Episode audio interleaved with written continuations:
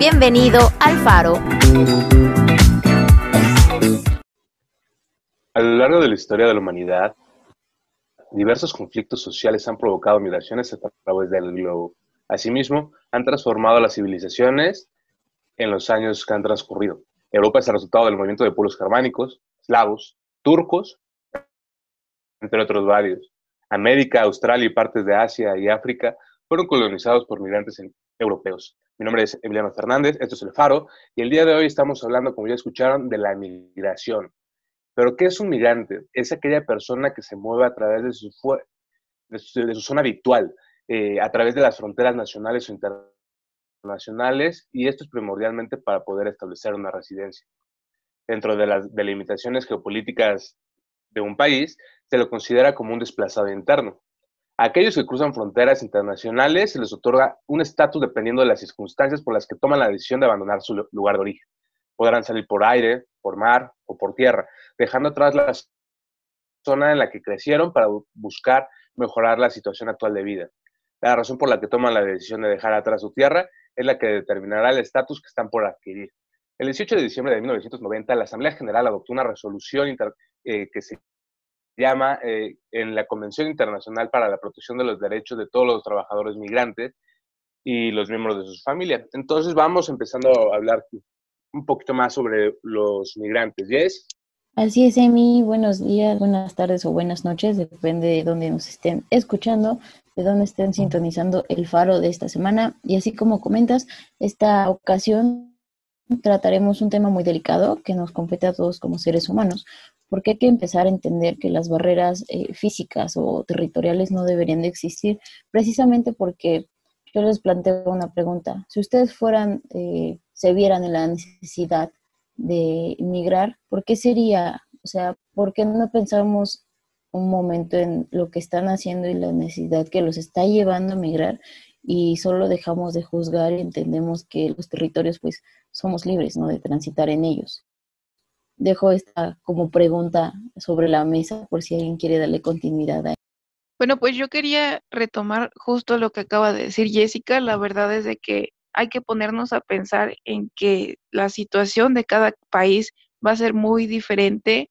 y bueno, también por distintas causas la gente que vive ahí busca mejores pues alternativas de vida, ¿no?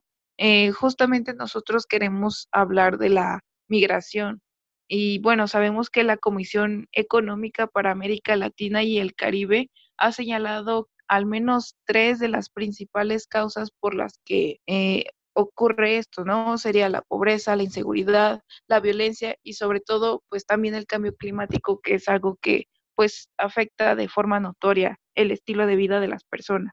Así es, Sara, y como dices, no hay que ponerse en el lugar de esto, pero también hay que entender cómo el contexto social en el que actualmente vivimos, pues nos está obligando o está obligando a estas personas a tener que moverse de todo lo que lo que conocen, de todo lo que ya existen, literalmente dejan una vida en un país, en un estado, digamos, en el extremo un poco más, no quiero decir bajo, pero en los casos más comunes, de que eh, migran de estado a estado, pero imagínate que de repente tengas toda una vida hecha en, en Brasil, aunque tu vida esté un poco deplorable, o sea, no la calidad de vida que esperas, y necesitas tener que irte hasta Estados Unidos para tener estas oportunidades que deberían de ser dignas y que todos los seres humanos necesitamos. En ese sentido, a mí me gustaría agregar que, que estas personas que migran son, son olvidadas y esto, por ejemplo, lo podemos ver ya que en México no hay una representatividad de su gastronomía en México, o sea, no ha permeado. La única comida como de Centroamérica que pudo haber llegado y se pudo haber introducido gracias a estas migraciones centroamericanas a México puede ser Cuba, pero Cuba no es parte de este movimiento tan grande que se está viviendo ahorita con Honduras, con Nicaragua, con El Salvador. Y es muy triste, la verdad, porque estos migrantes son olvidados, son asesinados, son secuestrados. La relación que hay entre la migración y los problemas sociales eh, va más allá de la calidad de vida. También, también tenemos que entender que la presencia de distintos factores como la violencia, la desigualdad, la pobreza, La, pues, la exclusión por parte de los países, de los gobiernos de los países a las, a las y los ciudadanos, pues repercuten en, en, que busquen una oportunidad de crecimiento y de vida y de distintas panoramas. Y, y también Dentro de esta vida, pues está eh, plasmada la representación de, como lo comenta Tam, de la cultura, de la comida, de la música, del deporte, de la política, de la movilidad social, del transporte público. Es todo un enramado de, lo, de, de, de distintos puntos que van uniéndose y que puedes entender el por qué eh, está migrando la gente. Yo le respondo a esta Jessica que, pregunta por qué es necesario, pues creo que, creo que necesitaríamos encontrar un contexto completamente, pues, lleno, un, un, contexto completamente completo y que además creo que tenemos hasta que irnos por años, ¿no? O sea, un, una, investigación, una investigación, perdón, del, del, Instituto de Investigaciones Sociales de la UNAM eh, menciona que desde 1975 a 1990 fue la mayor auge de migración en Centroamérica en proporción de golpe, o sea, de que fue inmediato. ¿Y por qué se dio? Porque estaban pasando por conflictos armados y porque estaban pasando por, eh, por demasiadas inestabilidades sociales que se vieron reflejadas en buscar una nueva, pues, oportunidad de vida, ¿no? O sea, es, algo completamente difícil para la sociedad centroamericana. Aquí en México creo que por lo menos las personas que estamos hablando aquí no hemos tenido la necesidad de, de migrar a otro lado por una cuestión meramente eh, social, pero sí creo que, como lo dice Tam también, estamos olvidando un pasado que también está constituyendo un presente y que va a formar un futuro más adelante en todos los aspectos de la vida humana. No sé qué piensas, eh, Emiliano, acerca de esta, es, esta migración centroamericana y lo que está repercutiendo también en la cultura y cómo, está, y, cómo hay impregnaciones o no las hay para ti dentro de este de, dentro de esta máxima cultura que hay, por decir, en México y de que se va permeando con toda la, la gente que va llegando de, de, los países de Centroamérica y Sudamérica. Yo creo que particularmente en México no tenemos, como lo comentas, una, no creo que estén permeando a la sociedad mexicana. Yo creo que el mayor problema que los migrantes tienen es, pues bueno, que tengan la necesidad de salir de su país es bastante deplorable porque significa que sus países, que sus, que sus, que el lugar que los vio nacer no los está cuidando, no está haciendo algo por ellos, ¿no? Yo creo que ese es el, el problema que más se debería de tratar. Obviamente sí existen organizaciones como este, ACNUR, que es para refugiados de la ONU, Igual de la ONU tenemos a la Organización Internacional para las Migraciones, la IOM, este, que están trabajando, por ejemplo, en la pandemia, están buscando cómo apoyar a los estados anfitriones para que puedan apoyar a los, a los migrantes, ¿no?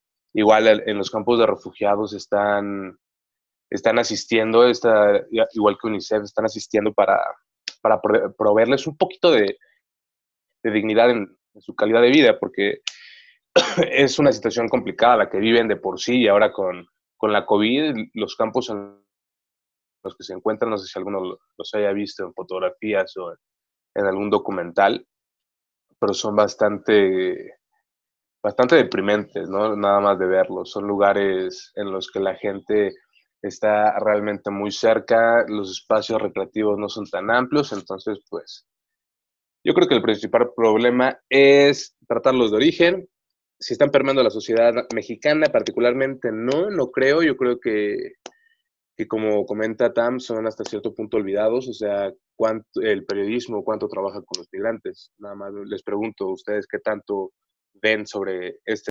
Sí, yo creo que son sumamente olvidados. Comparto la idea con Emiliano.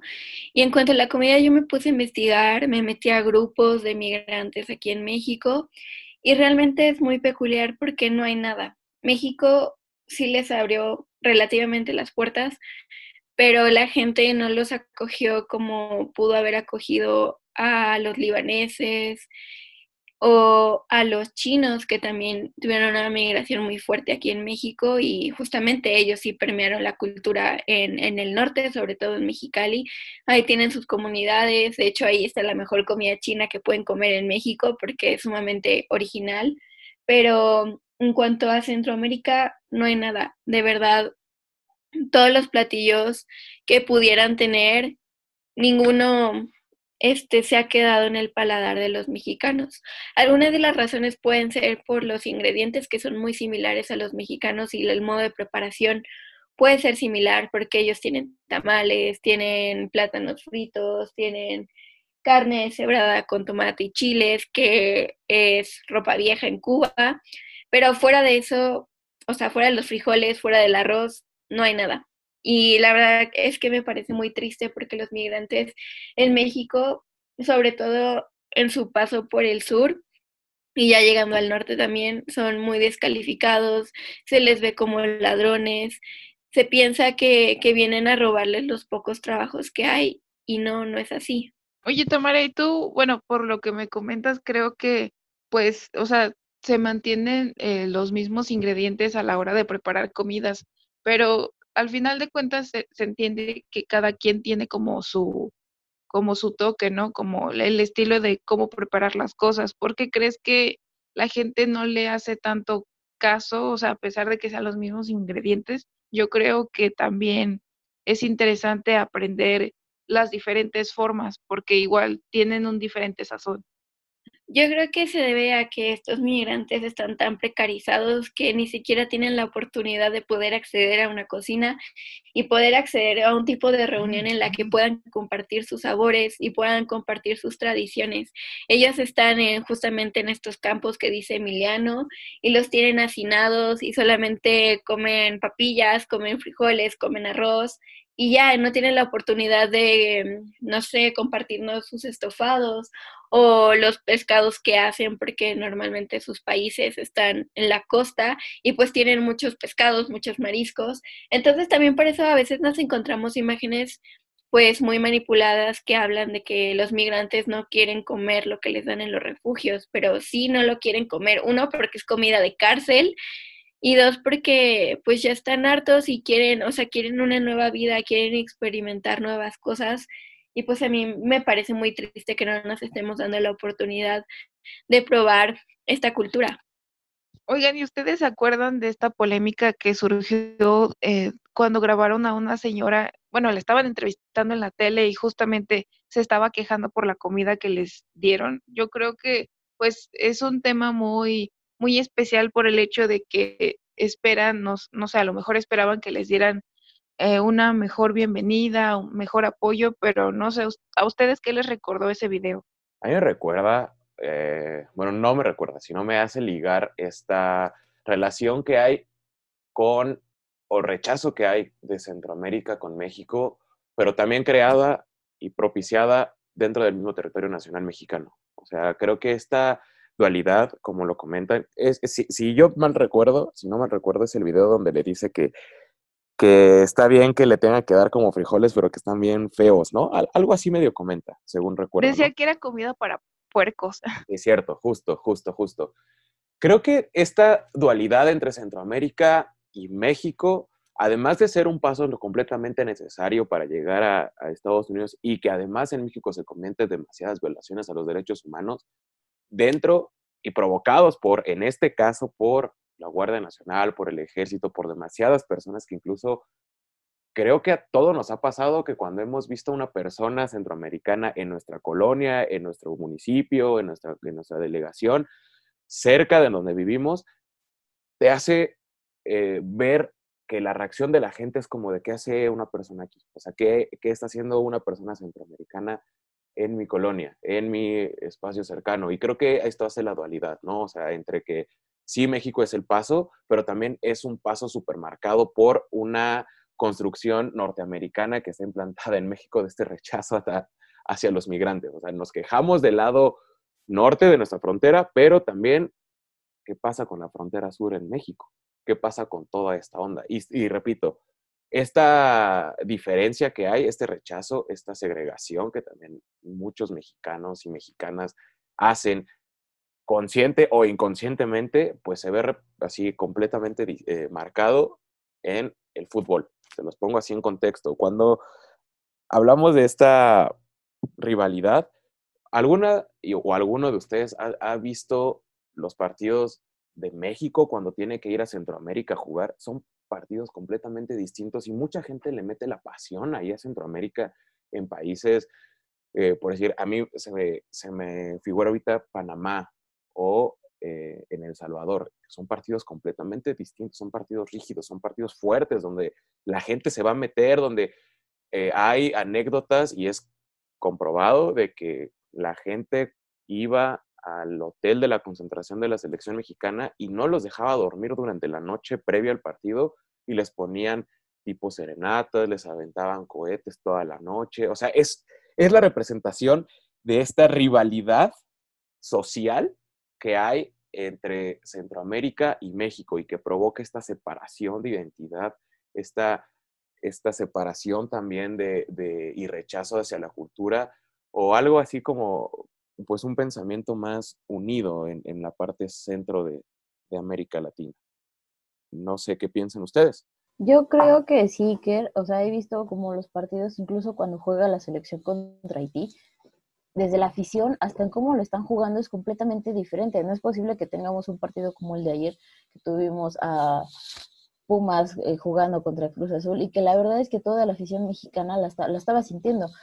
Ahorita si ves un partido de Haití contra México, vamos a entender que empiezas a, sentir este rechazo precisamente contra los jugadores haitianos. Y creo que tiene que ver con esta, ah, no sé si es rechazo o cultura, pero no entiendo por qué nosotros mismos comenzamos a fomentar que si eres de otro estado o eres de otro país, eres menos o estás mal porque, por ejemplo, como mencionabas lo de la colonia, ¿no? ¿Cómo se expresan muchas personas de las personas que inmigran de, Oaxaca hacia acá? Usan este peyorativo de oaxacos, de indios, entonces creo que tiene que ver con esta, yo creo hasta cierto punto que es un poco de temor a, a lo diferente, a lo que no conoces. Y, y hablando de eso, también recordemos que yo sí creo que está o sea, que sí son un poco invisibles, sin embargo, ante una sociedad que quiere rechazarlos a propósito, porque tenemos, por ejemplo, la canción que sacó Ricardo Arjona como por ahí en el 2003, 2004, que se llamaba El Mojado con, con Intocable, entonces creo que es una canción que precisamente se estaba dando en el auge en el que la migración hacia Estados Unidos aumentó desde que estaba el presidente Vicente Fox. Entonces de ahí podemos entender que es una situación de invisibilizar esta, a los migrantes solamente por gente que no quiere reconocerlo, porque también tenemos todas estas, estas organizaciones que las están reconociendo y tenemos también el impacto social, como ya lo mencioné, que, que también influye en la música, porque no solamente Ricardo Arjona, hay una canción también de Los de Abajo que se llama War for Peace, que precisamente le habla a todos los latinoamericanos a que vayan y busquen una nueva oportunidad en donde sea que la vayan a encontrar. Yo también quisiera comentar el hecho de que pues en el cine es un excelente espacio en el cual se pueden reflejar todas estas problemáticas. Eh, si ustedes están interesados o para los que no sepan, pues en la plataforma de Filming Latino encontramos muy buenos títulos hablando pues acerca del problema, ¿no? Yo me acuerdo de una película que vi cuando estaba en secundaria y que por suerte se encuentra en esta plataforma. Les estoy hablando de Siete Soles y justamente habla pues de un, de un pollero que le decían pues el negro y antes de, bueno, ya se había salido pues del negocio que estaba haciendo de pasar a la gente a la frontera, pero antes quería hacer un último viaje en el cual pues había un, un padre con su hija, pero al final de cuentas eh, pues es, es interesante cómo lo abordan, desde cómo la gente tiene que sobrevivir a la hora de estar pues en pleno desierto, cuando no hay nada. A mí la verdad pues sí me, me causó mucho sentimiento y o sea, me imagino que debe ser todavía más difícil eh, la situación por la que viven estas personas. Sí, yo comparto contigo, Sara, justamente en este sentido de que sus historias son muy dramáticas, pero yo te quiero preguntar a ti y le quiero preguntar a Emiliano también a ver si sabe, de que si tú has visto alguna película de migrantes, pero que no sean migrantes centroamericanos, que no sean migrantes de tez morena, que sean migrantes europeos, o sea, ¿cómo, ¿cuál es esa percepción que se tiene del migrante europeo respecto al migrante centroamericano? ¿Qué migrante es el que mejor aceptamos? Porque yo creo sinceramente que en México hay una preferencia a los migrantes europeos a el migrante de América Latina. He visto algunos documentales que tratan eh, la vida en Siria, otro fue, bueno, he visto dos de la región de Medio Oriente, no recuerdo los nombres, los voy a buscar y si los encuentro les pongo las ligas eh, aquí, este, pero yo, creo que también, eh, no sé, a veces cuando hablo de migración, creo que la gente se confunde entre qué es un migrante y qué es un refugiado. Si bien un refugiado sí es migrante, como lo comentaba al inicio, depende de la definición que se le vaya a dar por el, por el país de origen. Por ejemplo, los, no sé, si un guatemalteco viene eh, y no solicita nada, es simplemente un migrante, pero realmente él tiene las necesidades de ser un refugiado porque tiene la calidad de vida es nula en, Guatemala, entonces viene y pide. Los refugiados que vemos en México son completamente distintos a los que vemos, bueno, los, refugiados que llegan a México, vaya, son la mayoría suramericanos y centroamericanos, aunque hay una, un, gran porcentaje de inmigrantes africanos incluso. Entonces, yo creo que tal cual, el migrante, la única persona, la persona que migra por, no tiene tantas necesidades. Ahí viene lo que es un migrante económico, que es una persona que tiene la capacidad, vaya, económica, es decir, que tiene el dinero suficiente para migrar y establecerse en el nuevo país de origen, simplemente lo que quiere es mejorar su calidad de vida en el sentido de que conseguir un mejor trabajo. Y el refugiado es aquel que no tiene nada en su país y es prácticamente expulsado por su, por su nación y, busca algún estado anfitrión que lo vaya a acoger y le vaya a dar lo que no, no lo otorgan. Y sí, como dice Tamara, yo creo que el mexicano eh, ve muchísimo mejor a un migrante, no, no un migrante, a una persona que viene de Europa, que viene de Asia, obviamente que viene de Estados Unidos, que uno que viene de, de abajo, ¿no? Literal, de Sudamérica, de Centroamérica. Eh, y yo creo que es una cuestión, una, una situación meramente social en la que creo que no vamos a discutir, pero yo creo que va por ahí, que que sí, como dice Tan, vemos mejor a los europeos que a los centroamericanos. Yo creo que esta cuestión está, pues precisamente como también tiene algo que ver con el color, ¿no? O sea, yo lo veo por esta manera también del físico.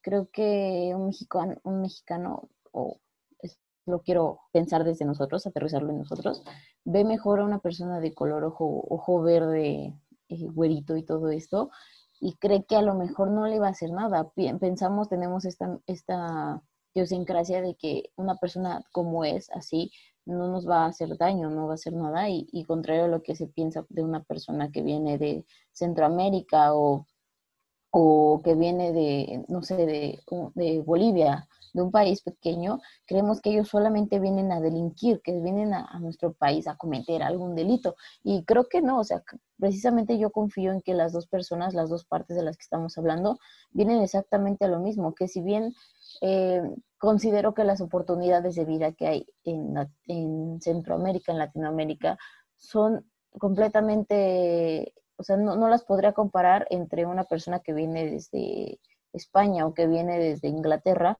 porque creo yo que la calidad de vida ya a lo mejor es completamente diferente a la calidad de vida que un brasileño o un haitiano podría tener y que por eso están migrando. Yo creo que tiene un poco que ver también con, con esto de la vanidad y el querer solo explorar el mundo de parte de los europeos, contrario a lo que pienso que puede ser un centroamericano. Yo creo también que en esta parte un poco xenofóbica que podríamos tener los mexicanos por preferir a un migrante europeo a una centroamericana se ve reflejada justamente en Estados Unidos, en el Gabacho, en todos los, en todos los estados del sur de Estados Unidos y del norte de México, porque, pero más sobre todo en Estados Unidos, porque resulta que estos, estos gringos de Arizona, de Texas, piensan que todos los migrantes son mexicanos y es muy peculiar porque allá hay muchos restaurantes y muchos sitios o comunidades latinas y es curioso porque no importa si yo te estoy dando una fabada o de comer que es brasileña ellos van a decir que siempre es comida mexicana y aquí vuelve esta invisibilización del migrante porque piensan que todos son mexicanos y creo que también eso está mal porque yo siento que en Latinoamérica a veces se cree que los mexicanos se creen en el centro del mundo solamente porque están al lado de Estados Unidos.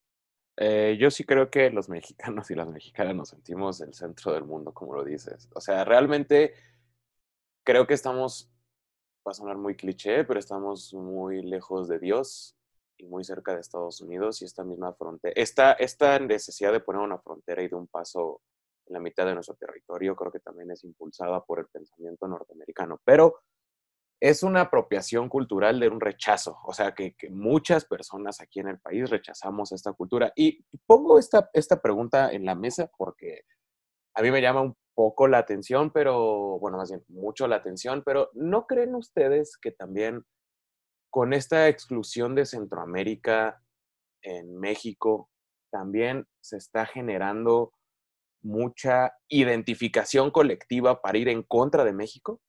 ¿O ustedes creen que no la hay? Porque las pocas o veces que he tenido la oportunidad de platicar con personas centroamericanas, sí tienen un rechazo, por lo menos, si no tan de marca, o sea, tan marcado, sí un poco con tintes hacia México. No sé ustedes qué piensan.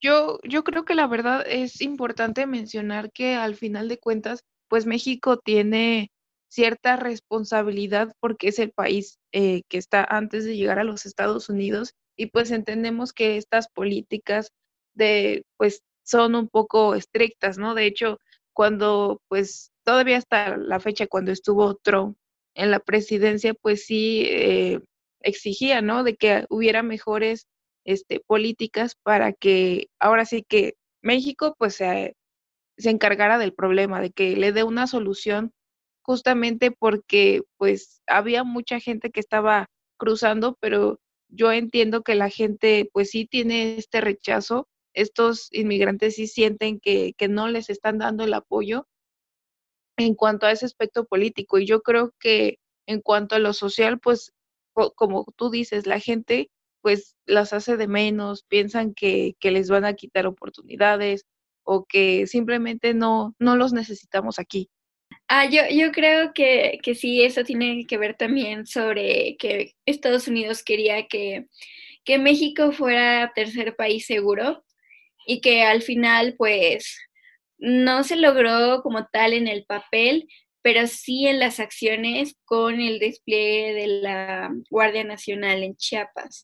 Y aquí es interesante porque yo una vez escribí que, el muro no estaba en, en, el norte de México, que está en el sur, y es un muro virtual, es un muro incluso como simbólico en el que sí se está reteniendo el paso de estos migrantes, porque, ok, México está jugando esta doble carta de somos muy respetuosos de los derechos humanos, pero nos dejamos manipular por el discurso de Donald Trump porque le tenemos miedo a los aranceles, entonces para no tener problemas despliego a mis militares ahí y reprendo a esta gente que se está muriendo de hambre, a esta gente que está buscando oportunidades, pero también me lamento de que le están haciendo lo mismo a mis migrantes. ¿Ustedes no se acuerdan que justo eh, hace como dos años salió esta noticia de que pues justo los, los inmigrantes eh, de sur cruzaron a como de lugar pues la frontera aquí de México, pero o sea, yo me acuerdo que dentro de ese contexto fue que salió la declaración de,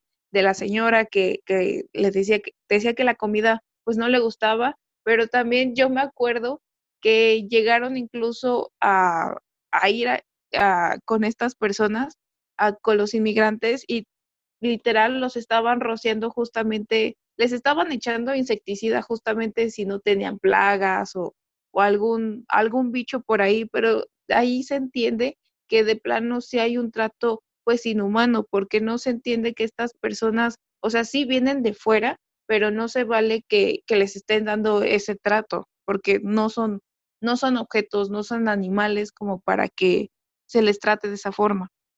A mí me parece muy grave, por ejemplo, que en el capítulo, dos, hace dos capítulos hablamos de Palestina y cómo se invisibilizó a Palestina. Y en México estamos haciendo lo mismo. O sea, creo que es todavía más radical porque por lo menos en Palestina o en Israel hay un, un pequeño reconocimiento de que existes, pero aquí no. O sea, aquí de verdad los invisibilizamos y en el tema que a mí me encanta es la comida, no existen. O sea, de verdad, en Centroamérica, en México no permea, no importa. Es como una xenofobia selectiva, ¿no? O sea, podemos excluir a, las personas centroamericanas y sudamericanas, pero eso sí, a las personas sociopolítico o hasta geopolítico sí son aceptadas en el país. Me, gustaría recomendarles alguna canción que es de Amparo Ochoa que se llama Maldición de Malinche, que habla más o menos de esta onda, pero desde la parte de la, desde la conquista en México y cómo eh, va en estos momentos y cómo podemos contextualizar la canción eh, en estos tiempos. Entonces, ya para ir cerrando este capítulo de migración, eh, algunas recomendaciones que nos tengan y que tengan para, la, para los y las oyentes el día de hoy. Yo justamente para tratar de sacar a la luz y que vean que somos países hermanos, quiero recomendarles dos comidas que me parecen geniales y súper deliciosas. Una que se llama montucas y es buenísimo porque son como si fueran tamales, nada más que es uno de los platillos este, estrellas de Honduras, que llevan carne de cerdo, verduras, leche, cebolla, chile maduro, tomate, sal y pimienta. Y es muy rico y de verdad, si lo ves, yo creo que no puedes distinguir entre un tamal normal, o sea, un tamal mexicano y uno hondureño. Y la otra es una sopa de frijoles y esto lo rescato porque es una de mis comidas favoritas en, en Tabasco y en Yucatán. Se come mucho una cosa que se llama frijol con puerco, que son frijoles negros, se les pone arroz blanco y piezas de cerdo que se deshebran, ¿no? Pero la aportación aquí también de Honduras es que a estos frijoles con puerco se les pone chicharrón, costillas de cerdo y a veces rabo de buey se le pone yuca o papa, plátano frito, pimiento y aguacate. Entonces es una delicia que se, se acompaña con cilantro, con tortillas, con arroz y bueno, a veces un escabeche que se hace con, con, rábano, así que se lo recomiendo mucho. Si quieren buscarlo, literalmente se llama sopa de frijoles, es muy fácil, es muy económico, es muy rendidor y pues es el puente que hermana a México con Honduras, porque en el sur de México se come muchísimo también. Pues a mí ya, me, ya se me antojó. Bueno, a mí también, por mi parte, les, les recomiendo ampliamente que visiten eh, la plataforma de Filming Latino porque pues la película que mencioné hace rato, Siete Soles, está disponible. Me parece que la pueden rentar por 30 pesos, pero también hay otras películas que no nada más se enfocan a la inmigración en Centroamérica, sino también en otros países. Por ejemplo, eh, justamente la otra vez que estaba revisando el catálogo vi una que me llamó mucho la atención y pues justamente ah, se llama Calabria de un, de un director suizo y justamente la trama trata acerca de tras la muerte de un, de un migrante italiano, eh, las personas que trabajaban en la funeraria, pues ahora sí que tomaron la iniciativa de querer, pues, eh, llevarlo a su país de origen, pero pues ya se imaginarán todo lo que esto conlleva, ¿no? Yo creo que es muy importante que, que revisen el, el, catálogo de Filming Latino, que la verdad sí está muy, muy variado. Y bueno, amigos, para que entendamos esta problemática que hay social, cultural, en aquí que lo tenemos bien puesto en nosotros como mexicanos, hay que también creo que si le echamos un poco de oído a la canción que les mencioné que se llama War for Peace, de los de abajo, a lo mejor el ritmo no les va a gustar, pero creo que la letra tiene mucho sentido en esta manera en la que le habla a los centroamericanos, a los haitianos, a los colombianos. Y si quieren un poquito más de lírica, un poco yo diré un poquito chafa, pero no voy a demeritar a ningún artista. Escúchense las canciones de Ricardo Arjona, como la del mojado, ¿no? Creo que ya entendemos todos de qué va bien esta letra.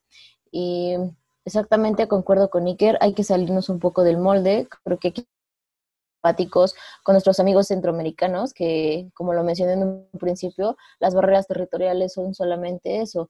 Y creo que todos tenemos la libertad de transitar por donde queramos y por donde nuestra calidad o nuestro entendimiento de vida digna nos quiera llevar. yo eh, me gustaría sugerirles que investiguen más sobre lo que es la migración, el tema de los refugiados y, y todo lo que conlleva la inmigración por parte, de, investigarlo por parte de, de las organizaciones internacionales que se las estaré dejando en la descripción para que todos estos links se puedan empapar y puedan platicarlo a gusto y discutirlo y poder entender realmente el contexto de, estas personas que son que tienen que salir de sus países. Si ustedes creen que eh, el fútbol mexicano solo tiene exportaciones hacia países europeos y sudamericanos y en algunos casos también hacia Estados Unidos y Canadá, pues estamos completamente equivocados porque también hay 53 futbolistas eh, varones que están divididos en las ligas centroamericanas y que aunque no se le da demasiado eh, pues renombre mediático, también son eh, jugadores que han tenido la oportunidad de ser campeones en esos países y son jugadores que han tenido pues una, un impacto directo dentro de eh, pues estas ligas como Guatemala, Nicaragua, Costa Rica, El Salvador, Belice, Panamá y Puerto Rico. Guatemala es la liga que más jugadores tiene y tiene 23 jugadores mexicanos que están ahorita eh, dentro de su liga. Este Villaluz, el que era como la figura eh, hace unos 10 años, 15 años para el Cruz Azul, eh, está jugando ya y pues afortunadamente le está yendo relativamente bien.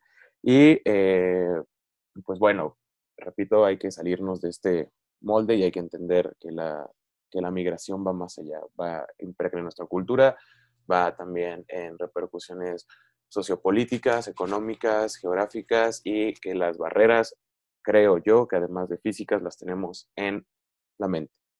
Bueno, muchísimas gracias por escucharnos. Eh, esta será la emisión número 5, si no mal recuerdo, del Faro. ¿O me estoy equivocando? ¿Alguien que me corrija? Vamos exactamente a casi la mitad. Así es. Y efectivamente, como menciona Siker, hay que salirnos de este molde. Yo me despido desde este lado de la pantalla, eh, Jessica Piña, y despido también a nuestra compañera Tamara Benavides, que tuvo unos pequeños problemas con su conexión de internet, así que esperamos que nos puedan escuchar la siguiente emisión de El Faro. Hasta luego. Bye. Hasta luego y nos escuchamos en la siguiente. Bye, buena tarde, buena noche, buen día, no importa cuando escuches esto, pero pásala bien. Chao. hay que decirlo en diferentes idiomas. Estaría buenísimo. Bye. bye, adiós.